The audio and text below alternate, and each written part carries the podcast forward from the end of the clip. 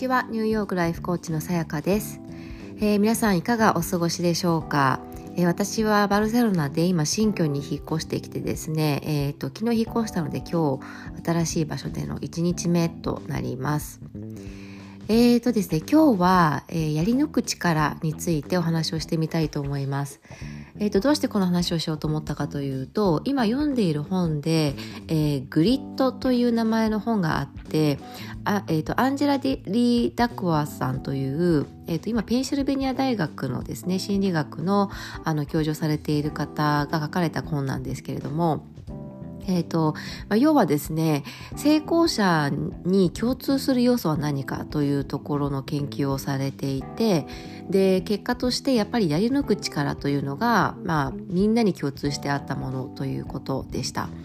やり抜く力と考えた時に皆さんは過去の経験であこれはやり抜いたなって思えるようなことってありますか？えーと、これを、聞いた時私はすごく納得してですねあの、まあ、才能もすごく大切なんですけれどもやっぱりそれをちゃんと、えー、信じて育んでいく力っていうのがないとその才能っていうのはやっぱ開花しないと思うんですねせっかく持っていても。であの以前、まあ、ロナウドロナウドさん、えーと、リカルドロナ・ロナウドさんあのサッカーのサッカー選手ですねがあの without work. あ違う。talent is nothing without work って言ってたんですよね。だたれ、えっと、才能っていうのはまああの努力がないと何の何の意味もないみたいな。ことを言っていて何にもならないっていうようなことを言っていてあ本当にそうだなっていうふうに思ったんですよね。でじゃあそのやり抜く力ってどうやったらつくのっていうことを考えた時に私はやっぱりパッションなんじゃないかなって思ったんです。であのやり抜く力っていうのはやっぱり諦めないとか何かこう障害に当たった時に時には違ったやり方を考えるとかそういうあのマインドセットがすごく大切でそういうマインドセットを身につけるためにはやっぱりこれをどうにか実現したいっていうパッションがあのある必要があると思うんですよね。もちろんなんか執着とかあの根性とかそういったことでもいけるのかもしれないんですけれどもでもやっぱりあの無理をした状態だと継続がやっぱり難しいとか考えるとあのやっぱりパッションなのかなっていうふうに思うんですよね。すごくあのそういうパッションを感じられる状態にしておくっていうのはとっても大切だなって改めて感じました。でえっ、ー、と今ですね、まあ、娘が日本にいて、えーとまあ、塾行ったりとか自分で勉強したりとかしていてですね、まあ、私はその正直1年間限定の帰国なのであの正直まあちょっと休んで休んで楽しんでくれたらいいよって思ってたんですけどやっぱ本人的にはちょっと焦りがあるみたいで塾に行きたいとかあのなんか参考書買ってほしいとか言って結構一生懸命勉強していてですね。すごく私もびっくりしているんですけれどもまあ彼女にとって今それが何て言うんだなあのちょっとこうスイッチが入ってやる気が入ったっていう感じなんですけどあの状態ですと。で、えっと、それは彼女が自分自身から進んで全部やっていて、私は一切何にも言っていなくて、何の勉強しなさいとか、塾行きなさいとか、うん、なんだろうな、一日どれぐらい勉強しなさいとか、一切言ってないんですよ。だけど、あの、自分でそういうことをやり始めたわけですよね。で、そういう彼女を見ていて思うのが、やっぱりこの、うん、自分からそういうあのパッションが出てくる前にいろいろやらなきゃいけないような環境に置いてしまうこと。でそのそそういう環境にいても大丈夫な子もたくさんいると思うんです。別にやらなきゃいけないことをもう淡々とこうやっていける強い子もいると思うんですけど割とうちの娘はデリケートでいろいろとこう考えるタイプなので自分の気が進まないことっていうのはなかなかこうやりづらいしストレスになっちゃうタイプなんですね。でだからこそ彼女の場合はとってもあのタイミングを待つのが大切だなと私は見てて思っているんですけれどもで何が言いたいかというと そうだからやっぱりそのパッションが出てこないような環境に自分を置いてしまうっていうのは結構もったいないことだなと思ったんです。で人って余白を作ると罪悪感を感じたりとかあのなんかやらなきゃとか焦ったりとかそういう気持ちってあると思うんですけれどもでもやっぱりある程度余白がないと何がしたいかなっていうのは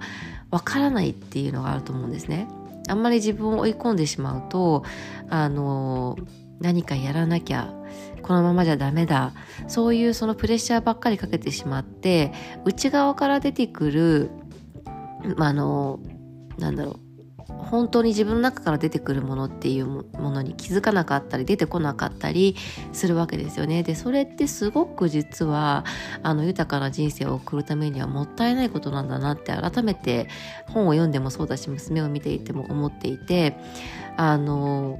まあもちろん私自身は結構私自身も親から何にも言われずにあの割と自分でこう真面目にやってくる方だったんですけれどもだからこそいつも自分であれあれしなきゃ今度はこれしなきゃみたいな感じでいつもなんかこう追われていたような気がするんですけれども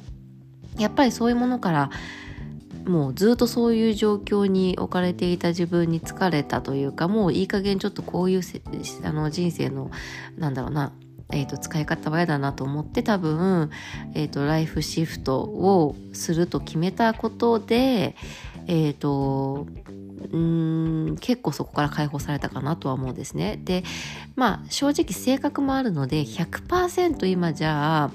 何もあるべきがないかと言われたらそれは、えー、とやっぱりあるんですよね。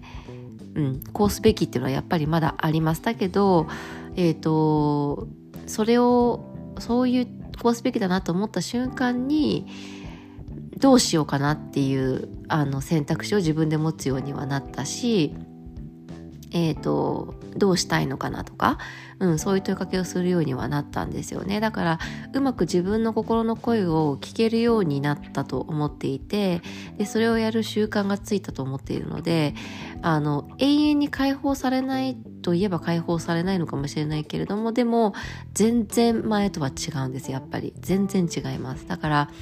あの明らかに自分で選んでいるという、えー、実感もあるし、えーと、やりたいことができているという実感もあるし、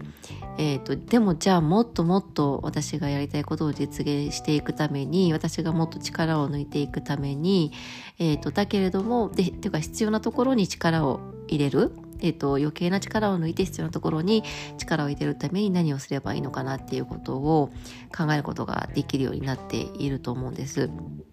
で確かに私は今多分何かがうまくいかなくなったとしても、えーと、じゃあコーチングをやめるとかその人々に、えーと、インスピレーションをこう与えたりマインドブロックを外したり人がこううまく才能を開花して飛び立てるようなあのことをやめるってことはしないと思うんですね。で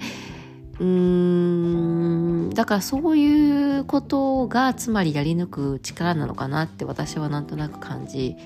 たんですよだからあの結局パッションっていうのがやっぱりとってもキーになるんだなってまあもちろん本人もあのパッションは大事だとは書いてあって、えーと、とそういうことがあったああった上でのやり抜く力、うん、っていうことはもちろん書いてあるんですけれどもあのとってもなんだろうシンプルだけれども納得感があってあの別に私には才能があるないっていうのは改めて関係ない。まあ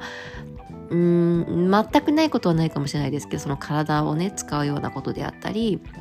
とっても才能が必要であることはあると思うんですあるものはあると思うんですけどそうじゃない限りは、えーと誰かの思いっていうのは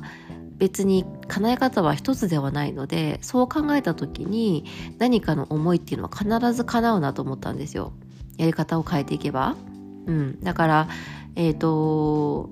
是非ですねうん自分の人生で何をどんなことをしていきたいのかっていうのを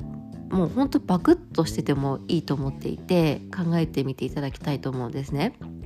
で私はあのー、ととにかく、えーと、人々が持っている才能を当たり前に発揮できる社会にしていきたいっていうのが、あの、ゴールだなと思っていて、まあ、作っていきたい社会描いていきたい未来だなと思っていてでそのためにそのコーチングを通じて人がもう持っているたくさんのブロックを外していくっていうことをしたり人が持っている才能を開花させるとかそのパッションを呼び起こすっていうサポートをしたりあのするわけですよね。でそう考えた時にじゃあそそのコーチングじゃなくてももしかしたらいいかもしれないんですよ私がやりたいことっていうのは。だけど私は今コーチングっていう手段を選んでいてそれはなぜかというと、まあ、私がやっていてとても効果を感じるし自分も得意だなと思うしあのとっても効果的なやり方だなと思うからこれを私のえーと、やり方として選んでるわけですよね。だけど別にあのもっと違うアプローチもあるわけで例えば同じようにあの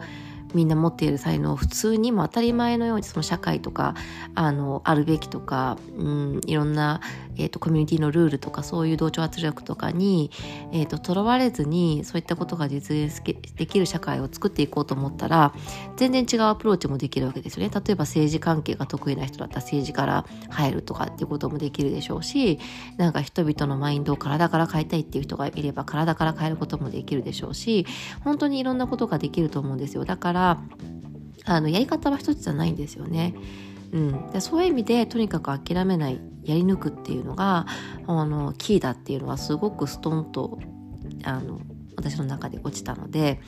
ぜひぜひですね皆さんもあのやり方は本当に手段はいくらでもあるっていう考え方をぜひ持っていただいて究極的にどんなことを社会とか人にどんな影響を与えられていたらなんかこう自分の人生すごく幸せだったなって思えるか、うん、ぜひ考えてみてください。それを実現するためにじゃあどういう手段があなたあなたにとって、えーと向いているかっていうことを考えるといいかなと思います。はい、えーと、今回も聞いてくださってありがとうございました。えっ、ー、といつもですねあのこの始める時に、まあ、ほとんどの方々がこのこのこの、